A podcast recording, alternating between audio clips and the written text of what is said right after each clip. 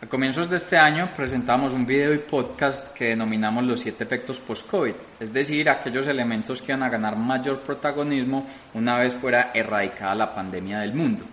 Esos siete efectos post-COVID terminaban concentrándose principalmente en la disputa en el poder económico del mundo entre Estados Unidos y China, el bajo crecimiento económico por parte de las naciones, el sobreendeudamiento a la cual éstas están expuestas,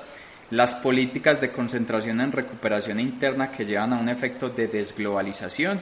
lo que tiene que ver también con elementos en la crisis o lo que uno pudiera denominar una bomba de tiempo demográfica, es decir, el mayor crecimiento de la población en edad adulta y los, los menores niveles de tasas de recambio, es decir, los menores niveles de tasas de natalidad. También elementos en lo que tiene que ver con la crisis en democracia por parte de las diferentes naciones y lo vimos recientemente con el paro nacional que se presentó en Colombia. Y un último elemento asociado al cibercrimen o los riesgos que se presentan en materia de ciberseguridad en el mundo. De hecho, el Foro Económico Mundial ha catalogado a los ciberataques como la mayor amenaza no ambiental para la humanidad. Y es que estos ciberataques vienen creciendo de una manera exponencial han ganado cada vez mayor protagonismo en un mundo donde se ha transformado digitalmente, donde las personas han dejado de laborar en las oficinas para trabajar al interior de sus casas, eso ha incrementado los niveles de vulnerabilidad y los retos para los equipos tecnológicos de las empresas. Y veremos un mayor protagonismo de estos ciberataques a medida que va avanzando el tiempo y la adopción en el mundo por parte de la tecnología 5G de comunicaciones. De hecho, Deep Instinct, que termina siendo una compañía concentrada en lo que tiene que ver con ciberseguridad, ha estimado que anualmente los ataques malware, que tienen que ver con la instalación de software maliciosos en los equipos, ha crecido alrededor de un 358%. Y los ataques ransomware, que tiene que ver es más con el bloqueo de equipos tecnológicos para hacer un robo de datos y pedir a cambio de ese robo de datos una recompensa, están mostrando unas tasas de crecimiento del orden del 423%. Y es que ya las disputas del poder geopolítico no se está concentrando solamente en armas bélicas y en armas en lo que tiene que ver en el tema económico, sino que son armas en el frente tecnológico. Y ahí los protagonistas terminan siendo China, Estados Unidos, Rusia e Irán quienes han hecho diferentes filtraciones a redes sociales, correos electrónicos, sistemas operativos, difundiendo desinformación, buscando hacer vulnerabilidad tanto en campañas electorales como en organizaciones. Estos elementos están haciendo que el mercado de ciberseguridad esté creciendo constantemente. Brand Essence estima que este mercado va a pasar de los 176,5 billones de dólares en el 2020 a ubicarse en el 2027 en el orden de los 402,5 billones de dólares. Es decir, en siete años va a mostrar una tasa de crecimiento muy superior al 100%. Estamos hablando que ese mercado está creciendo de una manera constante o va a mostrar esa alta tasa de crecimiento porque las compañías y las personas van a invertir en mayor medida en la protección de datos personales, la protección de redes tanto internas como externas, la administración de datos de accesos, antivirus, antimalware, entre otro tipo de inversiones, preveniendo estos costos que generan los ataques hackers. Y es que se estima por parte de HealthNet Securities que el costo promedio de un ciberataque cuando es un ransomware es, es del orden de los 440.750 dólares. Cuando hablamos de un malware, el costo es de 691.500 dólares. Cuando pasa por un phishing, que phishing es la vulnerabilidad al que se exponen las personas a las cuales las engañan y terminan extrayéndoles datos sensibles, ahí los costos son de el orden de 832.500 dólares. Y cuando hablamos de un nation state, que son ataques hackers entre naciones, el costo promedio termina siendo de 1,5 millones de dólares. Este año en particularidad hemos visto un crecimiento importante de los ataques hackers. Estos han sido de manera multisectorial. Han tenido como protagonistas a organizaciones como DarkSide, Revil, eh, Abaddon, Evil Corp, Hello Kitty, eh, Doppel Payment,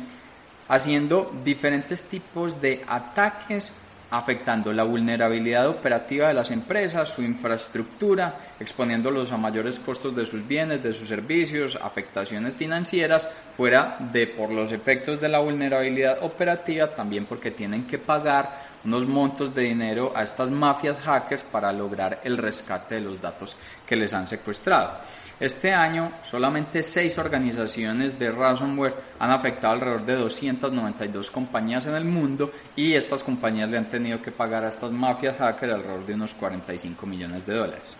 Tal vez los principales protagonistas de ataques hackers en el corrido este 2021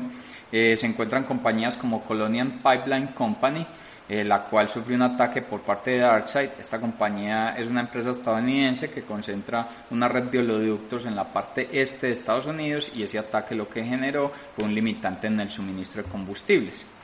Brenntag, que es una compañía, una multinacional en la parte de suministros de productos químicos, sufrió un ataque por parte de DarkSide que le generó el robo de 150 gigas de datos sensibles de esta, de esta empresa. La empresa tuvo que pagar alrededor de 7,5 millones de dólares expresados en bitcoins para el rescate de este tipo de información. Ese elemento también termina siendo clave, es la proliferación de los bitcoins, de las criptomonedas, se ha vuelto un mecanismo, un inductor por el cual aprovechan los ataques hackers para poder rescatar un dinero frente a esos datos que han secuestrado. Acer también sufrió un ataque hacker por parte de Revil Básicamente esta organización lo que hizo fue una filtración de imágenes y documentos sensibles de este productor de computadores. Revit también hizo un ataque a JBS. JBS es uno de los principales productores cárnicos alrededor del mundo y ese ataque le hizo un corte del suministro de su producción. Se estima que la compañía tuvo que pagarle 11 millones de dólares expresados en bitcoins a Revit para poder restablecer sus operaciones. Revit también hizo un ataque a Quanta Computer donde hizo un secuestro de información y datos sensibles de este productor de computadores y este productor es relevante porque es uno de los aliados importantes de Apple. Estamos hablando que los ataques son multisectoriales, porque aquí en lo que hemos mencionado estamos encontrando compañías de combustibles, productores de computadores, productores cárnicos, eh, actores de suministro de químicos, pero también fue relevante o particular que los ataques hacker, por ejemplo, por parte de una organización como Babuk, fueran dirigidos a la NBA Ahí se generó un robo del orden de 500 gigabytes de información sensibles, donde incluía incluso datos de contratos de jugadores por parte del equipo de baloncesto de los Houston Rockets. Abaddon, que es otra organización criminal en este tema de eh, ataques hackers, hizo un secuestro de 3 teras de datos asociados a los clientes de AXA, la aseguradora. Evil Corp hizo un ataque también a otra aseguradora que es CNA, donde generó la interrupción más o menos de 15.000 dispositivos tecnológicos de esta aseguradora. Hello Kitty, que es otra organización criminal, hizo un secuestro de códigos fuentes a CD Projekt Red, que es un desarrollador de videojuegos, y secuestró entonces código fuentes de varios proyectos que se iban a desarrollar en este frente de videojuegos. Y Doppelpaymer, que es también este, un actor en ataques hackers, hizo un impacto aquí a Motors, haciendo el bloqueo al acceso tanto de equipos de sistemas y equipos tecnológicos de este fabricante automotriz. Estos han sido ataques relevantes a nivel internacional, pero Colombia no ha sido la excepción a este riesgo de ciberseguridad que se está presentando en el mundo.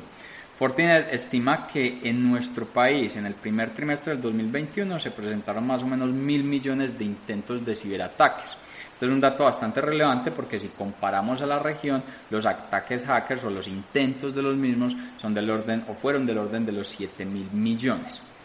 Estamos hablando de un riesgo en vulnerabilidad importante en el país. En nuestro país se ha catalogado que el principal ataque termina siendo vía malware o vía phishing a través de redes sociales tratando de vulnerar o secuestrar información o que las personas entreguen información que no entregarían en condiciones eh, normales. Teniendo en cuenta esos elementos, incluso el Banco Interamericano de Desarrollo y la Organización de Estados, eh, de Estados Americanos, la OEA, hizo un estudio que termina denominándose el nivel de madurez de capacidad de ciberseguridad de sus naciones aliadas. Y en esas pues se encuentra Colombia. Básicamente el estudio lo que hace es generar una calificación sobre el estado de madurez de las capacidades de ciberseguridad de los países. Esa calificación va de 1 a 5 siendo uno una calificación que diría está en etapa inicial el país en sus capacidades de ciberseguridad y cinco está en una dinámica avanzada. El estudio termina concentrándose en cuatro principales verticales, que es lo que ha desarrollado el país en materia de política de seguridad cibernética, cultura cibernética, formación y estándares en el tema de tecnologías. Si se hace un comparativo desde la última vez que se hizo el estudio, que fue en el 2016, con respecto al 2020, el país ha logrado avanzar de una manera importante. Ha logrado avanzar porque ha generado una política de seguridad informática a nivel nacional, incluso esa política es liderada desde Presidencia de la República, se han desarrollado alianzas importantes con Interpol, con Europol, se han desarrollado elementos donde desde el Ministerio de las Tecnologías se promueven becas para que las personas se formen mucho más en temas de ciberseguridad y se han creado organismos que eh, buscan que las personas informen constantemente de ciberataques o proveer eh, y proteger la infraestructura sensible de seguridad del país a través de organismos liderados directamente desde el Ministerio de Defensa.